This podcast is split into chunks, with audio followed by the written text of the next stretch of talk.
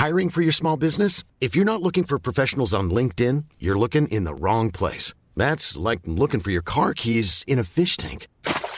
LinkedIn helps you hire professionals you can't find anywhere else, even those who aren't actively searching for a new job but might be open to the perfect role. In a given month, over 70% of LinkedIn users don't even visit other leading job sites. So start looking in the right place. With LinkedIn, you can hire professionals like a professional. Post your free job on linkedin.com slash people today. Bonjour à tous, c'est Bertrand, votre coach web. Bienvenue dans ce nouvel épisode de mon podcast. Aujourd'hui, voilà, j'ai décidé de vous parler de Johnny Hallyday. Ouais, vous allez me dire, ouais, Johnny Hallyday, on en parle de partout, etc. Alors autant vous dire, je ne suis pas fan de Johnny. J'ai même, euh, me suis même plongé dans... Euh, comment dire, dans Spotify le jour dans l'album pour écouter certains titres. Et si je dois avouer qu'il y a des chansons, on a tous en, tête une chanson de Johnny Day. Quand on dit Johnny Day, tout le monde a une, chanson en tête qui lui vient. Moi, personnellement, j'étais pas fan. Bon, ma maman est fan et euh, elle m'avait amené voir un concert quand j'étais gamin. Mais en fait, bon, il y a d'abord un grand respect, hein, 110 millions de disques vendus, 68 millions en France, 1000 titres, 50 albums studio, 27 albums live, etc. Voilà, bon, des, millions et des millions de fans. Aujourd'hui, nous sommes samedi, c'est le jour d'un hommage national qui va réunir des, milliers de gens dans les rues. Mais euh, en fait, il y a deux points qui m'interpellaient dans cette, euh, non pas dans la mort de Johnny, un petit peu, mais en fait dans le personnage de Johnny. Euh, la partie Johnny, créateur de contenu, et la partie euh, news jacking, qui est ce qui s'est passé lors de sa mort justement et juste après sa mort. Alors, je vais commencer d'abord sur la partie du Johnny, créateur de contenu, avec un point d'interrogation finalement, c'est était-il un créateur de contenu? Oui, oui, oui, euh, soyons clairs, le, un chanteur, un artiste et finalement un créateur de contenu. Alors bien sûr, on va dire, mais Johnny avait beaucoup de gens qui lui écrivaient ses textes et ses, ses chansons, mais en fait, il y avait autre chose. C'est-à-dire que il y avait d'abord un persona, Johnny. C'est-à-dire que, vous savez, le persona, on en parle beaucoup euh, quand on parle de cible, en disant il faut que vous dessiniez le, contour de votre cible, que vous fassiez son portrait de qui est-elle, etc. Mais en fait, vous pouvez aussi faire votre persona à vous de votre marque personnelle. C'est-à-dire que la personne que l'on montre euh, sur les réseaux sociaux, sur son blog, dans sa marque personnelle, n'est pas totalement la personne véritable, hein, soyons honnêtes. Euh, ce n'est pas mentir, mais c'est montrer une facette, c'est montrer une partie de vous, c'est dégager une impression de, de qui vous êtes, pour que les gens euh, se, enfin, s'approprient cette partie-là. Mais vous êtes, vous pouvez un petit peu, alors des fois certains vont forcer le trait sur un aspect, ce qui là est très dangereux on va toujours essayer de masquer euh, la partie qui nous déplaît. Alors bien sûr, vous le savez, euh, je, le, je dis, hein, c'est l'histoire de la tartine de merde. Hein. Quand vous voyez quelqu'un qui euh, semble avoir une vie formidable en voyageant aux quatre coins du monde, en général, il vous dit pas que derrière il y a une bonne tartine de merde, une bonne partie de l'iceberg qui est sous la flotte, qui est pas si agréable que ça. Et en fait, il faut s'y faire, mais c'est le, syndrome des réseaux sociaux, c'est de nous montrer que la partie qui brille, la partie clinquante et de ne pas nous montrer la, partie euh, en arrière-plan, bien sûr. Bon, après, on peut se dire qu'il y a aussi des personnages qui sont un petit peu forcés. Bon, Woody Allen, par exemple, vous voyez tous le personnage de Woody Allen, mais est-il le vrai Woody Allen ou euh, est-ce qu'il il pousse pas un petit peu le côté hyperchondriaque euh, notamment, vous voyez, quand ils sont sur la scène, quand ils sont dans des émissions, dans les films, etc vous avez l'impression qu'ils sont eux, mais sont-ils vraiment eux tout à fait? Et euh, on peut se dire que Johnny, voilà, c'était sa marque, mais c'était pas son vrai nom déjà, même si euh, il a jamais caché les deux, il a jamais dit je m'appelle Johnny Hallyday, c'est mon nom, etc. Il a toujours dit voilà Jean-Philippe Smet, il en a même fait une chanson. Et euh, disant voilà je suis né Jean-Philippe Smet finalement, alors même ce qui n'était pas tout à fait son nom de naissance d'ailleurs, mais ça j'ai parce qu'il était il avait été abandonné par son père, mais en fait euh, il a euh, comment dire, il a bâti un, un, personnage autour de ça finalement, son personnage, qui il est, il est devenu totalement Johnny. C'était lui, c'est-à-dire que vous oubliez qu'il était né sous son autre prénom, son personnage de scène était devenu son personnage de vie publique. J'avais envie de dire, si vous aviez croisé Johnny euh, dans la rue, vous voyez Johnny, vous attendez à voir Johnny, vous l'auriez appelé Johnny, et euh, si vous l'appeliez Johnny qui se retournait pas, vous auriez été super déçu. Si vous lui avez parlé et qu'il ressemblait pas au Johnny que vous voyez à la télé ou quoi que ce soit, vous auriez été déçu. En fait, il était Johnny, même si forcément le Johnny qu'on avait à la télé n'était pas aussi à 100% le Johnny qu'on voyait réellement.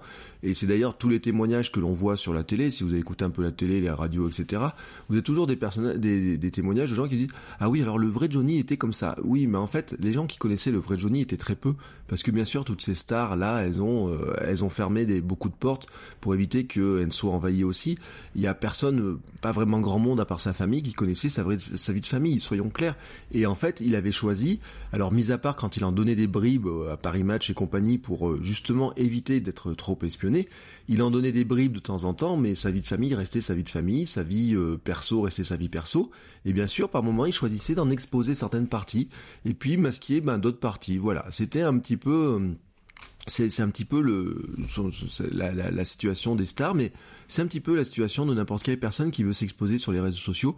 Vous n'êtes pas obligé d'exposer toute votre partie euh, de, de votre vie. Euh, vous euh, voilà, vous avez, si si vous avez décidé de parler d'une passion, vous n'êtes pas obligé de parler de vos enfants ou de votre métier. Si vous parlez de votre métier, vous n'êtes pas obligé de parler forcément de vos enfants, mais des fois vous pouvez avoir des liens qui se font. Vous pouvez choisir d'avoir des petites excursions dans un monde ou dans l'autre. Et puis à l'inverse, vous avez des gens qui eux décident de d'en parler totalement. Et je pense notamment à ceux qui font des vidéos, vous voyez les chaînes YouTube de parents ou les, blogs, mais surtout les chaînes YouTube aux États-Unis où euh, ils font des millions de dollars en montrant euh, la vie de leurs enfants. Euh. et, là encore, en fait, ça devient de la télé-réalité, c'est-à-dire que c'est pas non plus la vraie vie de, de, de leur vraie vie. C'est-à-dire que on a tous en souvenir des vous avez sûrement vu ça, des familles qui remplissent de ballons à balles le, le de ballons à balles de, balles de plastoc le salon pour que leurs gamins se jettent dedans depuis le depuis l'étage euh, depuis la troisième ou quatrième marche de l'escalier, qu'ils se font livrer une pizza géante sur le toit d'une voiture. C'est pas leur vraie vie, c'est leur vraie vie quand ils sont devant la caméra. Alors forcément, au bout d'un moment, à force de vivre dans ce personnage-là, ce personnage-là devient un petit peu soi. C'est pour ça que je dis que euh, franchement, après une si longue carrière, mais même dès le départ, Johnny est rapidement devenu Johnny, mais ce qui euh, devait aussi lui imposer, j'imagine, une, une, contrainte incroyable, c'est-à-dire que d'être jamais vraiment euh, tranquille et de toujours avoir euh, cet aspect-là qui, qui, sont les problématiques des stars et c'est pour ça aussi qu'elles sont épiées, mais aussi que tant dérapent, c'est quelque, quelque part. Ben, dès qu'elles ne sont plus celles qu'on attend qu'elles soient, il y a une, un décalage important qui se fait et là, c'est là où ça pose un vrai problème. C'est-à-dire que euh, tout d'un coup, euh, et j'ai toujours en tête les images de Britney Spears, vous vous rappelez la, chute de Britney Spears, incroyable. On avait en tête une Britney Spears euh, à l'époque, la petite Lolita, et puis quelques années plus tard, on a une Britney Spears qui change totalement, mais on pourrait parler de Miley Cyrus, qui sont un peu dans le, qui a un peu le même parcours, même si c'est pas rasé la, tête, enfin pas à ma connaissance mais qui euh, vous avez une espèce de distorsion qui se fait comme ça. Et euh, alors quand cette distorsion qui est de carrière qui est le choix de faire sa carrière c'est euh, comme Miley Cyrus bon bah c'est un choix qui est assumé. Mais quand c'est euh, que tout d'un coup ben vous explosez dans votre vie perso et ben euh, pour ces stars là ça les rattrape. Nous euh, on est beaucoup plus protégés dans ce cadre là mais ça veut pas dire qu'on est obligé de tout montrer. La, le grand tort, je trouve, des réseaux sociaux, c'est qu'on a envie de montrer euh, tout, et puis il y a des choses qu'on n'a pas envie de montrer, qui n'ont aucun intérêt pour les gens, mais certains les montrent. Et euh, je vous dis même, euh, moi dans la parentalité, par exemple, j'ai vu des... Il y a même eu un mouvement de contestation, par exemple, des mères de famille qui montraient le pot de leur gamin, euh, dire ah chouette, mon gamin fait caca dans le pot, et bah on en a un peu rien à faire. Voilà, mais ça fait partie un petit peu de, un petit peu des travers aussi de des réseaux sociaux, ça fait un petit peu travers, un petit peu, euh, c'est un petit peu le travers de, de notre époque hein, qui est comme ça. Bon, bien sûr, Johnny avait un personnage qui a su évoluer, c'est-à-dire qu'il n'est pas resté dans ce personnage de, parce qu'entre sa période jeune et sa période vieille, donc on n'a pas connu sa période jeune. Hein, il faut se rappeler que à l'époque, c'était un jeune con contestataire qui euh, qui déplaisait fortement en radio, qui était qui a bousculé fortement euh, la société et qui euh, d'ailleurs a été euh, censuré pour certaines de ses chansons, même pas que des chansons de sa jeunesse, hein, à l'époque de la guerre du Golfe aussi, il a des chansons qui ont été censurées, et euh, il y a eu des périodes plus violentes, des périodes contestataires, sa voix a changé, il a changé tout en restant lui, voilà, c'est comme ça, et c'est aussi une vraie leçon, c'est que si on construit sa marque personnelle, on, est aussi on doit aussi évoluer dans le temps. C'est-à-dire que ce que vous construisez maintenant, dans un an, dans deux ans, dans trois ans, dans quatre ans, elle sera différente. Moi, autant vous dire, la marque personnelle, quand je l'envisage, j'envisage sur du long terme. Hein. C'est pas du, euh, je dis pas, il faut faire votre marque personnelle, dans trois mois vous aurez le résultat. Je disais ça l'autre jour dans le calendrier de l'avant du, créateur de contenu. Euh, soyons clairs, la marque personnelle, c'est une, une, construction qui se fait sur du long terme et donc vous devez faire évoluer. Euh, pourquoi vous changez? Pourquoi vous faites ça? Pourquoi vous lancez de tels projets? Pourquoi vous vous changez de projet, etc. Il y a des gens qui savent très bien le faire. Par exemple, sur Internet, moi, je cite toujours Cyprien qui, euh, vous voyez, qui entre sa période où il a commencé devant sa petite caméra en tant que lycéen à l'époque, et euh, maintenant le réalisateur de films où il fait ses BD ou enfin de films de court métrage. Mais moi, pour moi, c'est quelqu'un qui finira forcément à faire un film au cinéma. Euh, a évolué avec des moyens, avec il est passé par plein d'étapes, etc. De, des changements de support, mais des changements de moyens d'expression, des, des manières de faire différentes des sujets aussi sur euh, qu'il a fait évoluer, mais en fait il reste euh, il reste quand même Cyprien quoi. Voilà. Euh, il sait même si bien sûr il y a les travers de l'audience en disant bon bah je vais faire une chaîne Cyprien Gaming etc et qu'il a été critiqué pour ça. Que moi personnellement les, les, les chaînes de gaming j'en ai rien à faire. Mais c'est ça sincèrement rien à faire. Mais s'il y a des gens qui ont apprécié ce qu'il faisait dans ce domaine-là, tant mieux pour lui, mais bien sûr certains ont critiqué en disant que c'était de la pure opportunité, qu'en fait c'était pas un joueur. Alors bien sûr ce changement de position, cette prise de position là ne marche que si vous êtes vraiment la personne qui est capable de jouer, Enfin, vous pouvez pas vous prétendre être Squeezie si vous ne jouez pas aux jeux vidéo. Euh, sur YouTube, vous, vous, pouvez, vous ne pouvez pas jouer ce rôle-là. Vous voyez, moi, je pourrais pas vous dire que je suis, euh, je sais pas, euh, dire je suis fan de, euh, de, de cuisine vraiment quoi que ce soit. Moi, mon truc, c'est cuisiner rapidement et sans surveiller. Vous voyez, je peux pas vous dire, voilà, demain, je vais faire une chaîne sur les gâteaux merveilleux, etc. Moi, non. Si je devais faire une chaîne sur les gâteaux, ce serait comment les manger. Vous voyez. Mais ça n'empêche pas que des fois, je peux parler d'un peu de cuisine mais j'en parlerai toujours avec mon prisme à moi qui était ben, dans euh, ce que j'ai développé autour de ma marque personnelle aussi, qui était du, fait que je euh, me sois remis au sport, je fasse du euh, trail, etc. Mais aussi que j'ai perdu 25 kilos, vous voyez. Dans cette optique-là, je peux en parler. Mais après, il y a plein de choses dont je ne vous parle jamais. Il y a plein de choses que je ne vous montre jamais. Il y a énormément de choses. Et dans l'avenir aussi, il y aura plein de choses que je ne vous montre jamais. Donc voilà c'était le personnage Johnny. Euh, il avait créé une marque vraiment, et puis euh, bon, qui a évolué, qui a changé de logo, qui a changé de look. Mais vous vous rendez compte, par exemple, que dans son look a beaucoup évolué, mais qu'il avait une marque de fabrique au final qui euh, qui qui s'est qui a fini par s'imposer. L'autre aspect Johnny créateur de contenu qui m'intéressait, c'est l'autre jour en fait, le, ma réflexion était en fait ça quand j'ai mis Spotify je me suis euh, me suis dit mais en fait est-ce que ces euh, 1000 chansons, ces 50 albums ne sont pas un peu le blog de sa vie, vous voyez? Euh, C'était me dire bon il y en a certains qui parlent de leur vie euh, par leur par des films, certains parlent de leur vie par des livres, certains parlent de leur vie par du blog maintenant, par de la vidéo et certains font du vlog sur leur vie, certains font du streetcast où nous racontons aussi nos nos comment s'appelle nos nos, nos trouvailles, nos découvertes, nos pensées, etc. Et je me suis dit, est-ce que finalement Johnny, ne, ces chansons n'étaient pas finalement un petit peu le blog de sa vie? Alors bien sûr sous la forme de chansons, et la chanson s'apparente plutôt souvent à de la poésie, sous certains aspects, hein, sous la construction, les rimes, etc. Bien sûr, il y a la musique, mais en fait, il suffit d'écouter ou même de regarder les titres de certaines chansons. Euh, Laura, par exemple, sur sa fille, ou alors Je suis né dans la rue, euh, qui n'est pas totalement autobiographique, mais inspiré de sa vie réelle. Ou d'ailleurs, il dit Je suis euh, je suis né Jean-Philippe Smet en telle année, etc. Et voilà, si il raconte une partie de sa vie. Euh, fils de personne, puisqu'il a été abandonné par son père, que restera-t-il dédié à sa mère, vous voyez, des choses comme ça, qui sont en fait des bribes de sa vie. Alors bien sûr, on ne dévoile pas tout, toutes ces chansons ne parlent pas que de lui, mais en fait dedans, il a mis beaucoup de choses. Par exemple, on y trouve aussi ses questionnements, ses passions, qui sont devenus une source de contenu. Bon, les États-Unis, bien sûr, la musique, la moto, la boxe, euh, la prison. Euh, par exemple, il a fait quatre chansons sur le thème de la prison, qui était ben, un sujet qui le, qui le, qui le marquait particulièrement. Euh, quand je disais la boxe, il a fait des chansons euh, sur la boxe, sur les boxeurs, etc. Et c'était quelque chose qui partageait une passion qui était dans ses chansons, dans certaines de ses chansons, mais aussi dans ses actes, etc. Et puis, euh, ben, il a aussi fait, par exemple, de la, il s'est aussi basé, par exemple, sur l'actualité pour réagir.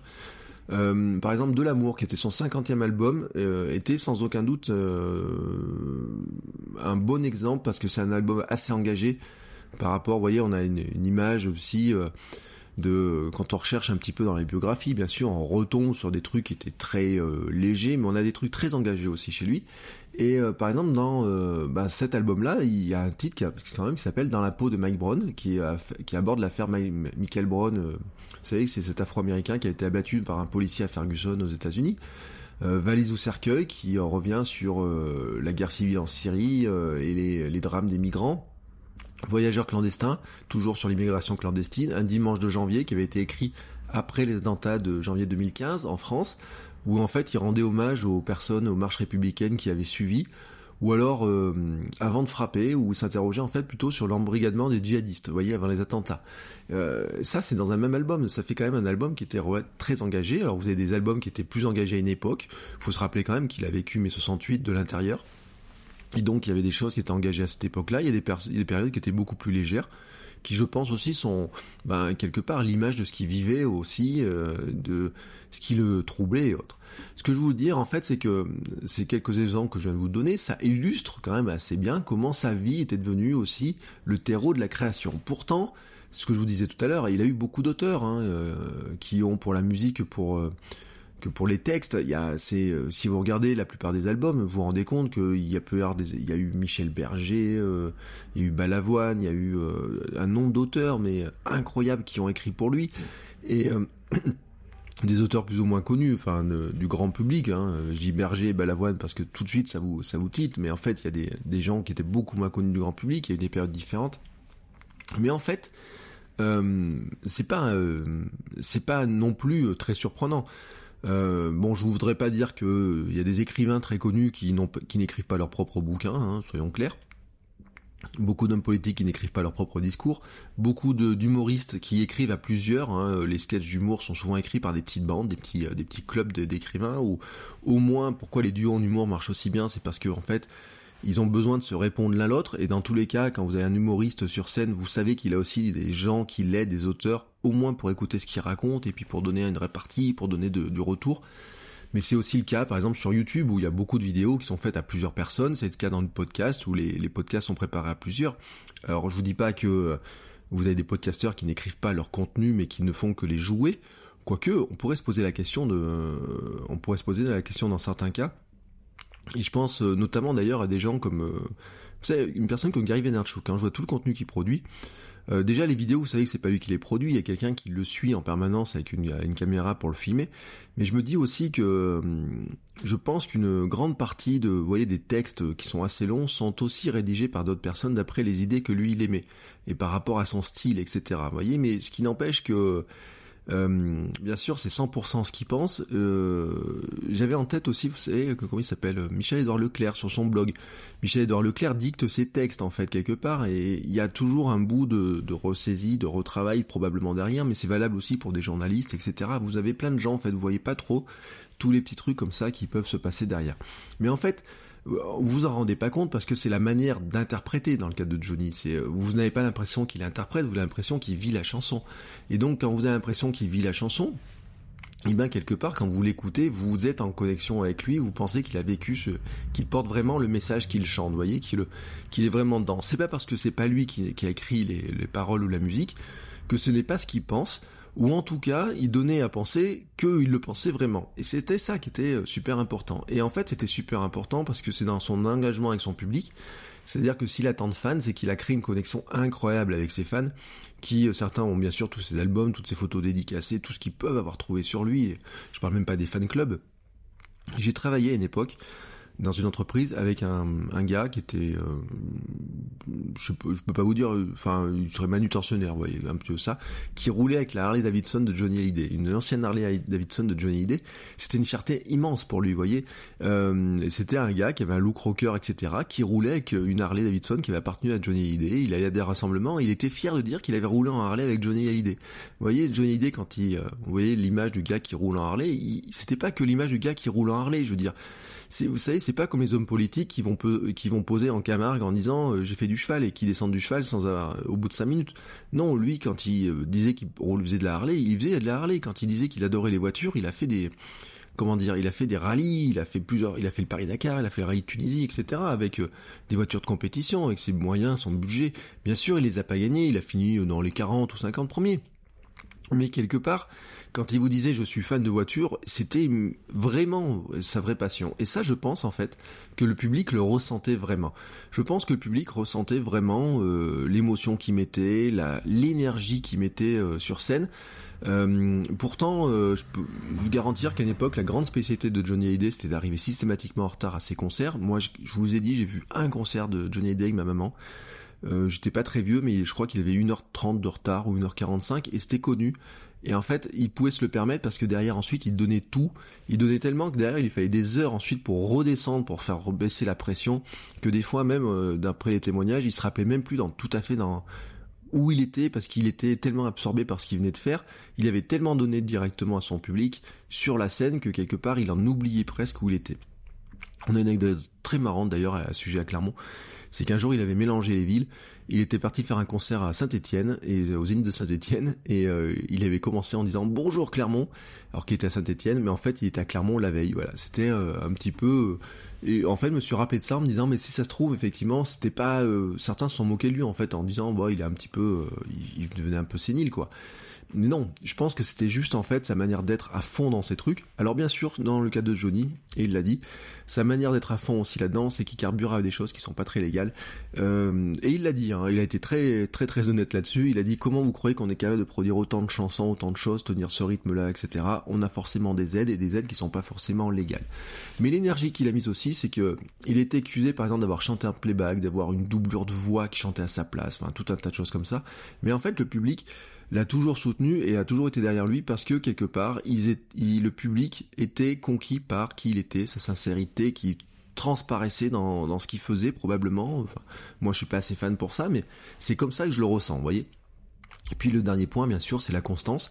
Bon, bien sûr, il y a une longue carrière, il y a des trous dans une carrière, il y a des moments où il s'est arrêté de chanter, il y a des moments où il a repris, il y a eu des, moments où il n'était pas très apprécié, des moments où ses albums ont bien marché mais n'ont pas été euh, enfin bien apprécié du public mais n'ont pas fait pour autant de ventes. Il y a des moments où c'était l'inverse. Il y a des, des, des, passages, des chansons qui resteront plus dans l'histoire que dans que dans d'autres, bien sûr. Mais en fait, c'est la constance. C'est-à-dire que je, il faisait sûrement partie de personnes qui euh, devaient travailler en permanence dessus. Alors même si l'autre jour j'ai vu un truc qui m'a fait rigoler, vous savez, parce que c'est relié aussi à l'histoire de la de la motivation. Euh, il disait voilà, euh, quand je prépare des concerts, des tournées, on pourrait se préparer mes musiciens, on pourrait se préparer des semaines et des semaines à l'avance. Je pourrais faire en sorte qu'on soit prêt euh, un an à l'avance pour la prochaine tournée ou quoi que ce soit. Mais il dit mais moi je suis pas capable de travailler comme ça. Et il disait moi il faut que j'arrive à travailler dans l'urgence. Il faut voilà, il faut que quelques semaines avant le début, ben on s'y mette et qu'on se dise on va jamais y arriver. C'est l'urgence du, du truc. Et ça m'a rappelé un petit peu, vous savez, certaines thématiques que j'avais abordées pour certaines personnes, la, motivation pour se mettre au travail vient de l'urgence, a une forme de procrastination, alors ce qui ne veut pas dire qu'il ne faisait rien à côté, peut-être qu'il y a des moments bien sûr il ne faisait rien, mais en fait quand il fallait y aller, il fallait y aller, franchement, et, euh, j'avais trouvé cette anecdote très marrante parce que j'ai, je me suis dit mais euh, c'est euh, ça peut rassurer certains, vous savez, si vous avez si vous faites partie de ces gens qui font tout au dernier moment, et on a tous un boost d'énergie en disant oh là là il me reste plus que deux heures pour faire un truc faut que je me dépêche de le faire. Ou alors euh, je pense avoir une semaine pour le faire et puis en fait bah ça y est c'est maintenant et la semaine est déjà passée. Vous savez ça nous donne toujours un boost d'énergie ces choses là si bah nous non vous n'êtes pas seul hein. on est tous un petit peu comme ça y compris les grandes stars. L'autre, euh, voilà, ça c'était la partie Johnny, euh, créateur de contenu, comment il jouait ça, comment il était dans ce dans ce persona là qui n'était pas un personnage mais qui était en fait la plus grande partie sa facette de lui, mais bien sûr, euh, on est, on, le sait tous, hein, il y a toujours des parties des gens qu'on ne voit pas, mais euh, on s'accroche à la partie qu'on voit. Voilà.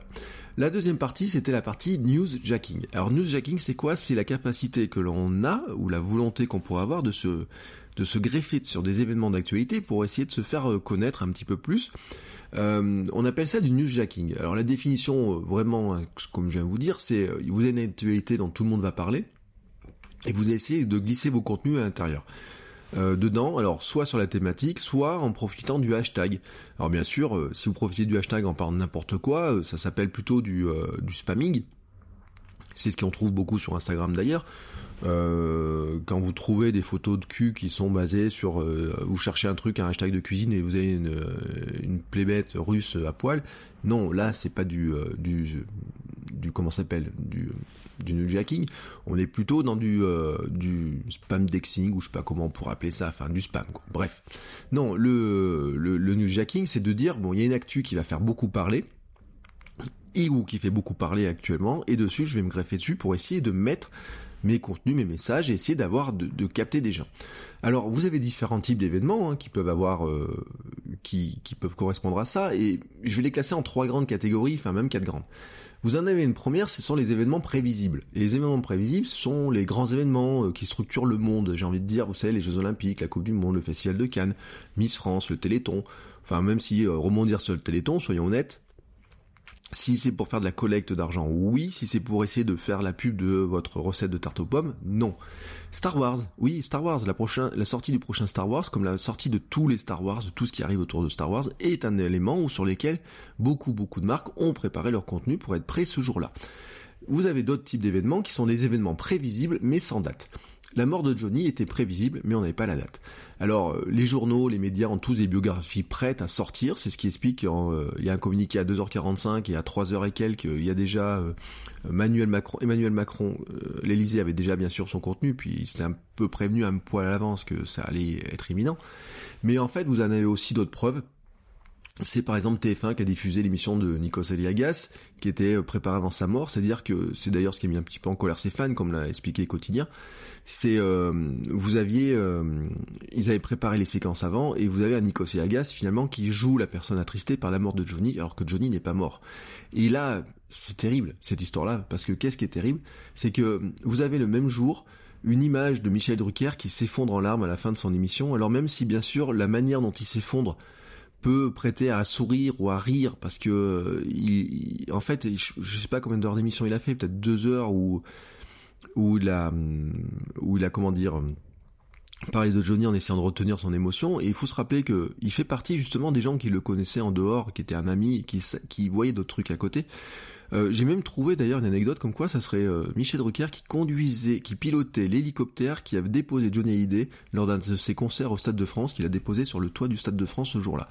Voyez, donc euh, là on est vraiment dans du, c'est c'est vraiment du grand pote. Hein. mais Michel Drucker qui s'effondre en larmes et tout à la fin de son émission sur France 2 en hommage, alors que Nikos Aliagas, finalement, il ne fait que jouer un petit peu un personnage. Et là, si, ça fait pareil, euh, les autres chaînes ont fait pareil. C'est-à-dire qu'en fait, il savait qu'un jour ou l'autre, ça arriverait, hein, 74 ans, malade du cancer, euh, beaucoup d'articles disant qu'il était euh, bah, pas très loin, malheureusement, de la fin de sa vie. Et euh, bah, tout le monde avait préparé les, nécrologies, les biographies, prêtes à, prêts à bondir. Et donc, en quelques secondes, vous n'avez même pas besoin d'enregistrer le contenu, de le refaire ou quoi que ce soit. Il était prêt, donc ils n'avaient plus qu'à le diffuser. C'est ce qui fait qu'il y a eu autant de contenus qui ont été publiés. Et puis vous avez des événements imprévisibles qui sont souvent malheureux. Euh, alors euh, je parlais des attentats tout à l'heure, ça fait partie de ça. Les grandes catastrophes, les attentats, les accidents, les tueries, euh, sont souvent de ces éléments-là de newsjacking sur lequel, ben, en marketing, on ne peut pas rebondir, soyons honnêtes. Mais vous avez aussi des événements sur lesquels on peut rebondir. Et je pense, par exemple, euh, rappelez-vous une année l'extinction des lumières du stade du Super Bowl euh, en plein match, une demi-heure de coupure. Le Super Bowl est prévisible et beaucoup de gens avaient prévu du contenu sur le Super Bowl, mais l'extinction des les extinctions de lumière pendant 35 minutes ne l'étaient pas. Et c'est là qu'Oreo avait fait un coup de pub magistral en sortant une pub euh, sur les réseaux sociaux, sur Twitter, avec une image en disant même dans le noir vous pouvez tremper votre biscuit dans le lait. Enfin oui dans le lait. Ils avaient pas mis dans le lait, mais les Américains savent que ils, mangent, ils trempent leur Oreo dans le lait. Donc ils avaient fait un petit truc en anglais, c'est euh, même dans le noir vous pouvez tremper votre biscuit. Ce qui avait un double sens très marrant, mais surtout vous avez publié ça en fait 3 ou 4 minutes après la coupure électrique alors que ça c'était un événement qui n'était pas prévu. Et c'est un summum de ce qu'on appelle du newsjacking, c'est comment vous êtes capable de rebondir dessus. Et vous avez d'autres choses après, ce sont les événements de tous les jours, euh, qui sont euh, les émissions de télé, les matchs euh, retransmis, donc par exemple vous pouvez rebondir sur The Voice, vous pouvez rebondir sur les matchs de foot qui sont, qui sont retransmis, que ce soit l'équipe de France de rugby, de foot, la Coupe d'Europe ou quoi que ce soit, ou des événements, je sais pas, je parlais des Jeux Olympiques tout à l'heure, vous avez tout un tas d'éléments comme ça. Alors des fois, ce sont des événements locaux. Par exemple, nous à Clermont, on a euh, bah, la meilleure équipe de France de rugby, enfin l'an dernier, hein, qui est championne de France, l'ASM. Ben euh, demain, c'est un match de Coupe d'Europe. Ben, vous savez que si vous êtes à Clermont et que vous voulez vendre des pizzas, vous pouvez toujours essayer de dire aux supporters si ce match euh, vous a donné faim, euh, on vous lit votre pizza à la fin du match. Vous voyez? Bah ça, ça s'appelle du newsjacking à des fins de vendre. Mais c'est aussi ce qu'on conseille à des clients, de, tout simplement, de, pour essayer de se faire connaître.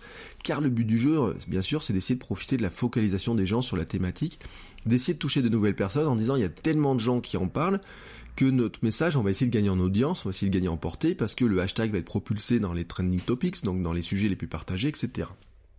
Attention toujours, tout de même, c'est pas toujours si efficace que ça. Euh, d'ailleurs, l'exemple de Johnny a été euh, particulièrement représentatif de ça, c'est que M6, et comme toutes les chaînes de télé, a cassé son antenne, comme on dit, hein, pour mettre plein de choses à la, sur Johnny, et en fait, euh, ils ont fait des bides les, retransmettre les concerts de Johnny euh, à 20h45 le soir, euh, chacun y, allait de son concert, ils ont fait des bides. Euh, j'ai vu par exemple les stats de TF1, de France 2, etc. ne sont pas si exceptionnels que ça. Et alors, M6 n'a fait que ça, 11e audience mercredi soir, avec cette retransmission de, avec ce concert de Johnny. Et ça pose question parce qu'ils se sont fait battre par euh, Joséphine Ange Gardien et compagnie quand même, hein, des des des, d'autres trucs.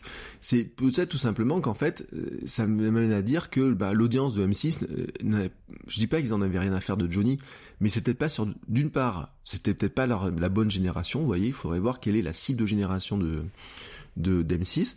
Autant je pense que France 3 euh, pouvait très facilement mettre du contenu beaucoup plus facilement parce que par rapport à leur audience, et eh ben ça parlait à des gens qui ont qui ont vieilli avec Johnny. Vous voyez, nous on a toujours l'impression que Johnny a toujours existé, mais on a des gens qui ont vu Johnny arriver et, qui ont vieilli avec, qui sont devenus fans, etc. D'ailleurs c'était très marrant dans les fans l'autre jour, je, ils interviewaient beaucoup de gens qui avaient son âge, et, voilà qui qui pour qui il a toujours existé, mais existé comme quelqu'un de leur âge dans lequel ils se sont dit peut-être, vous voyez, c'est ce que je dis en fait. Euh, il y en a des jeunes maintenant qui regardent des youtubeurs qui ont à peu près leur âge, qui sont un peu plus vieux, et qui disent ouais j'aimerais bien faire comme lui. Et en fait vous avez plein de gens qui ont vieilli en disant ouais j'aurais euh, Johnny qui le voyait sur scène et tout, j'aurais adoré être Johnny, j'aurais voulu faire comme lui, etc. Mais c'est pareil avec le sport, etc. C'est là-dedans qu'on s'identifie aux gens. Et en fait donc je pense que sur le cas de la M6 et Johnny c'était euh, tout simplement ben, pas la culture de leur audience, pas la bonne cible ou quoi que ce soit. Et c'est là où il y a un vrai risque, c'est que vous n'avez peut-être rien à dire sur une thématique. C'est pas parce qu'il y a le prochain Star Wars qui sort que vous êtes capable de sortir quelque chose sur Star Wars d'une manière intelligente et qui va intéresser les gens. Vous voyez ce que je veux dire? C'est euh, si vous êtes capable de faire un lien entre Star Wars et euh, vos, contenus sur euh, le sport ou la cuisine, tant mieux pour vous. je lisais l'autre jour un bouquin, puis j'en parlais hier à quelqu'un en running, on disait il y a il y, a des, il y a un bouquin très intéressant sur euh, la science expliquée, euh, enfin comment expliquer la science avec euh, avec Star Wars un petit peu. C'est-à-dire est-ce que on pourrait faire le sabre laser, quelle est la taille de l'étoile noire, vous voyez des choses comme ça, mais expliquées par la science, l'analyse scientifique, etc. Là oui, là vous pouvez parler de ça. Mais franchement, à mis à part si vous êtes capable de refaire, et je dis pas que vous soyez pas capable de le faire, hein, parce que Disney nous a montré que c'était capable de le faire. Disney une année avait fait du les petits robots, alors c'est pas le R2D2 là, c'est le tout petit, la rond là, je sais même plus son nom. pour Halloween, ils avaient fait un truc disant voici comment le reproduire en citrouille pour Halloween. Voilà, ça c'est une manière de se mettre, de se relier au, contexte. Alors bien sûr pour Disney c'est facile, c'est eux les propriétaires de Star Wars maintenant, donc c'est eux qui sont propriétaires des droits. Donc eux ils ont tout le temps pour préparer, ils ont ils ont beaucoup d'avance. Mais il y a plein de gens qui peuvent préparer des choses. Je vous rappelle par exemple dans ces thématiques là, euh, parce que ça fait partie des événements préparés à l'avance. Euh, rappelez-vous Retour vers le futur, par exemple. Euh, quand on est arrivé l'an dernier à la date de Retour vers le futur, où vous savez ils, partaient dans le futur, et eh ben en, beaucoup on l'a commémoré en faisant des images, etc. Certains c'était, ils avaient refait la voiture d'une nouvelle manière, certains avaient fait des images, tous en tête cette image de baraque à frites, etc qui, qui avait été renommé, enfin vous voyez, tout un tas d'images qui sont passées, mais finalement très très peu dedans sont sortis car en fait, c'est un vrai risque, c'est qu'en fait, c'est des moments de très très forte concurrence. C'est-à-dire que le newsjacking, le vrai problème, c'est que quand c'est des événements prévus à l'avance, tout le monde attend de se préparer et tout le monde essaye de refaire ce qui va se passer dedans. Et donc, bah, vous avez une telle concurrence que d'essayer d'apparaître là-dedans, c'est pratiquement impossible. Vous avez des millions de messages, comment voulez-vous émerger là-dedans? Alors c'est le petit jeu des community managers qui essayent bien sûr de se glisser dedans, mais autant vous dire que c'est juste le bordel. Et puis soyons honnêtes, il y a un truc qui est vraiment problématique, c'est que vous risquez de passer pour un charognard. Oui, euh, comme on dirait dans un western, vous dansez sur le corps de quelqu'un qui est encore chaud, qui vient de mourir. Euh, mettre des messages dès le matin pour essayer de se faire sa pub sur la mort de Johnny Hallyday, c'était franchement dégueulasse. Ça, c'est un petit peu la, la réalité des choses. Et c'est aussi comme ça que beaucoup de gens le perçoivent sur des événements comme ça. Et c'est là le risque de newsjacking sur des événements qui ne sont pas positifs. Autant c'est amusant de faire du newsjacking sur, euh, je sais pas, la prochaine Miss France qui dit une grosse saucisse à l'antenne, autant euh, le newsjacking sur des événements malheureux, sur des morts, etc., c'est quelque chose qui est pitoyable et déplorable. Voilà. Sur ce, bah vous connaissez maintenant mon sentiment à la fois sur Johnny Hallyday et sur le newsjacking. Donc je vous laisse pour cet épisode et je vous dis à demain pour un nouvel épisode. Ciao ciao et très belle journée à vous.